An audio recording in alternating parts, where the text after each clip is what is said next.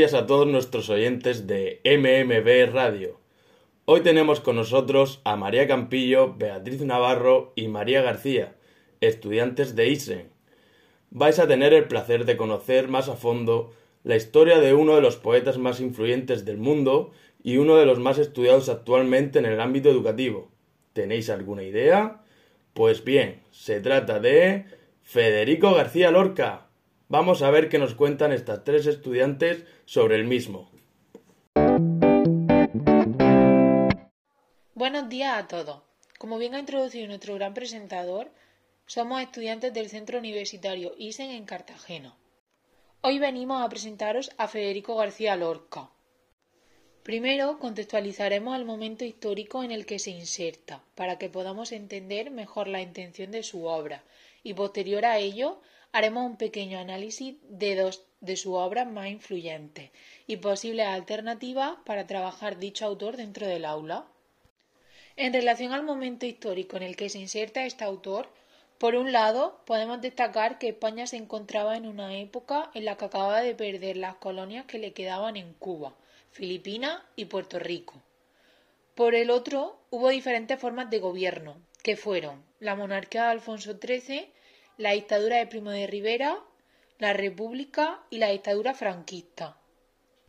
Lo social y lo económico se caracteriza por el crecimiento tanto demográfico como de nivel adquisitivo. Madrid y Barcelona se transforman en grandes ciudades en las que hay una masiva emigración campesina por el sector de la industria. Un gran número de artistas y escritores surgen en los primeros 35 años del siglo XX y por ello se denomina la Edad de Plata de la cultura española. A continuación, vamos a indagar en la vida del autor en cuestión, Federico García Lorca. Nació el 5 de junio del año 1898 en un pueblo de Granada, Fuente Vaquero. Su madre fue maestra de escuela y su padre tenía terrenos en la Vega Granadina. En 1909 se mudaron a la ciudad de Granada, pero seguían pasando los veranos en lo que ahora se conoce como Valderrubio.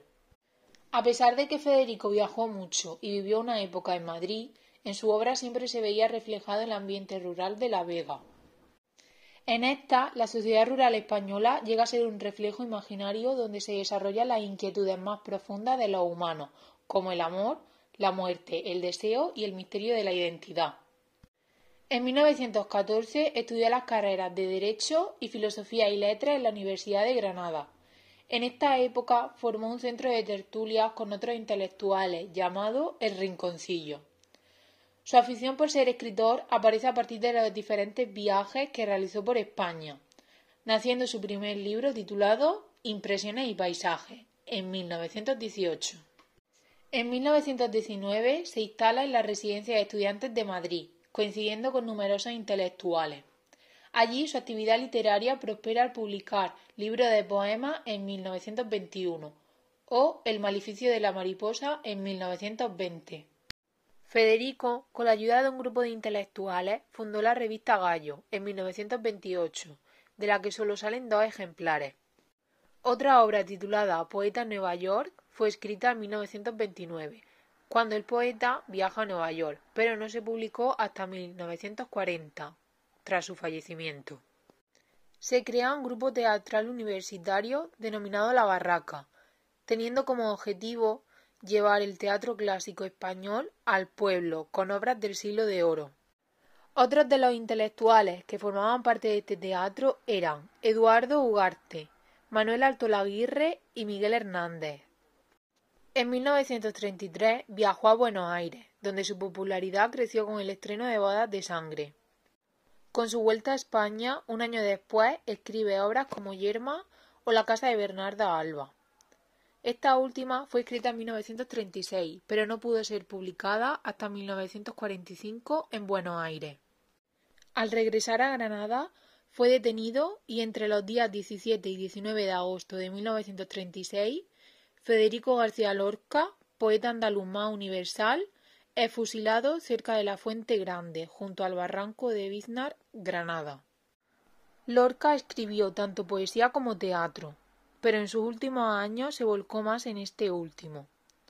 Sus primeros libros de poesía se caracterizan por ser modernista, mientras que la segunda etapa de su escritura mezcla el modernismo con la vanguardia.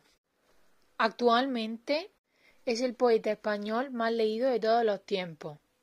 El 11 de noviembre de 2008 se inauguró la biblioteca del Instituto Cervantes de Tokio con el nombre de Federico García Lorca. A continuación os presentamos dos de sus poemas más importantes, comentando el tema que se trata en cada uno de ellos y haciendo un pequeño análisis para que podáis comprobar sus pensamientos al redactar cada uno de los poemas. El primero que comentaremos será el llamado romance de la luna luna, y dice así. La luna vino a la fragua, con su polizón de nardos. El niño la mira, mira, el niño la está mirando.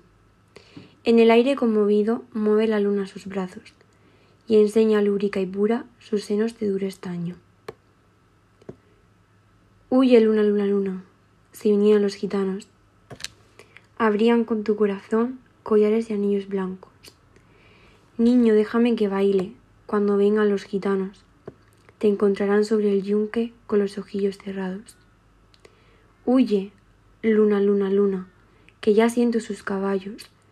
Niño, déjame no pises, mi blancura almidonado. El jinete se acercaba, tocando el tambor de llano. Dentro de la fragua, el niño tiene los ojos cerrados. Por el olivar venían, bronce y sueño los gitanos, las cabezas levantadas y los ojos entornados. ¿Cómo canta la zumaya? Ay, cómo canta en el árbol. Por el cielo va la luna con un niño de la mano. Dentro de la fragua lloran, dando gritos los gitanos. El aire la vela vela, el aire la está velando. En este poema se trata principalmente el tema de la muerte, en concreto la muerte de un niño gitano, durante una noche de luna llena. Este tema fue de los más tratados en la generación del 27, en la que formaba parte este gran autor, el poema es de carácter narrativo, existiendo un narrador externo ya que narra en tercera persona. Esta obra está compuesta por versos octosílabos de rima asonante. Cuenta con una estructura dividida en tres partes. La primera parte va del verso 1 al 8, donde el narrador nos introduce la historia.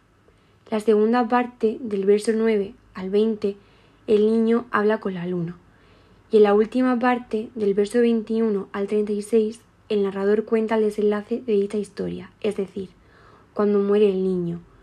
La historia transcurre de noche en una fragua, donde la luna simboliza la muerte.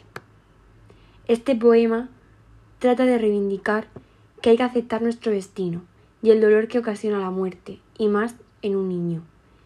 El poeta hace uso de personificaciones especialmente con la luna y la muerte. Los personajes que aparecen en dicho poema simbolizan elementos diferentes. La luna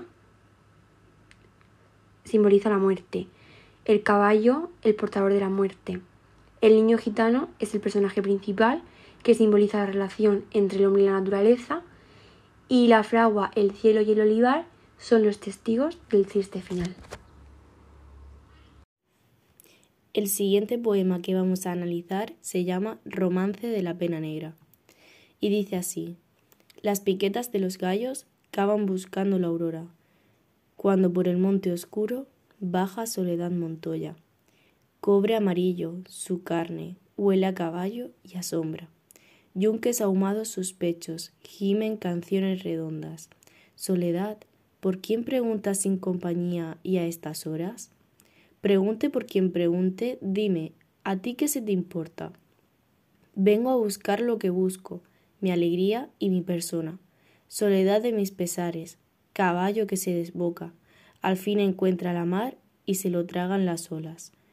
No me recuerdes el mar, que la pena negra brota en las tierras de aceituna, bajo el rumor de las hojas. Soledad, qué pena tienes, qué pena tan lastimosa, Lloras zumo de limón, agrio de espera y de boca. ¡Qué pena tan grande!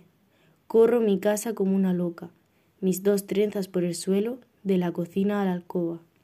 ¡Qué pena! Me estoy poniendo de azabache carne y ropa. ¡Ay! Mis camisas de hilo. Ay, mis muslos de amapola. Soledad, lava tu cuerpo con agua de las alondras y deja tu corazón en paz, Soledad Montoya. Por abajo canta el río, volante de cielo y hojas. Con flores de calabaza, la nueva luz se corona. Oh, pena de los gitanos, pena limpia y siempre sola.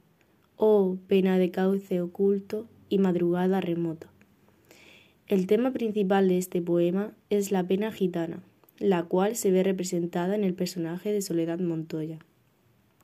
El romance de la pena negra es una composición poética formada por versos octosílabos con rimas sonantes los versos pares, quedando los impares sueltos. El romance es un poema característico de la tradición oral y se popularizó en el siglo XV. Este romance se inicia en un momento previo al amanecer. Los primeros ocho versos tratan de los gallos y la llegada de Soledad Montoya. En los treinta versos siguientes transcurre un diálogo entre Soledad Montoya y una voz, la cual no es nombrada en toda la obra. Podemos observar que en el poema se representa a su vez los dos géneros. Por un lado, la figura femenina, que hace referencia a Soledad, y por el otro, la figura masculina, que es la voz que no se escucha. La voz masculina representa la racionalidad que no tiene la mujer. Es una metáfora en la que los gallos representan a los hombres y Soledad representa a la tierra, la cual es explotada por estos. Soledad seguirá representando a la naturaleza a lo largo de todo el poema, incluso al final se convierte en el río. Muchos de los académicos opinan que este poema, el cual refleja la marginación de los gitanos, reafirma los clichés negativos. Otro aspecto que debemos destacar acerca de la enseñanza de este autor en educación primaria es que es demasiado teórica y a los niños les aburre, cuando no debería de ser así.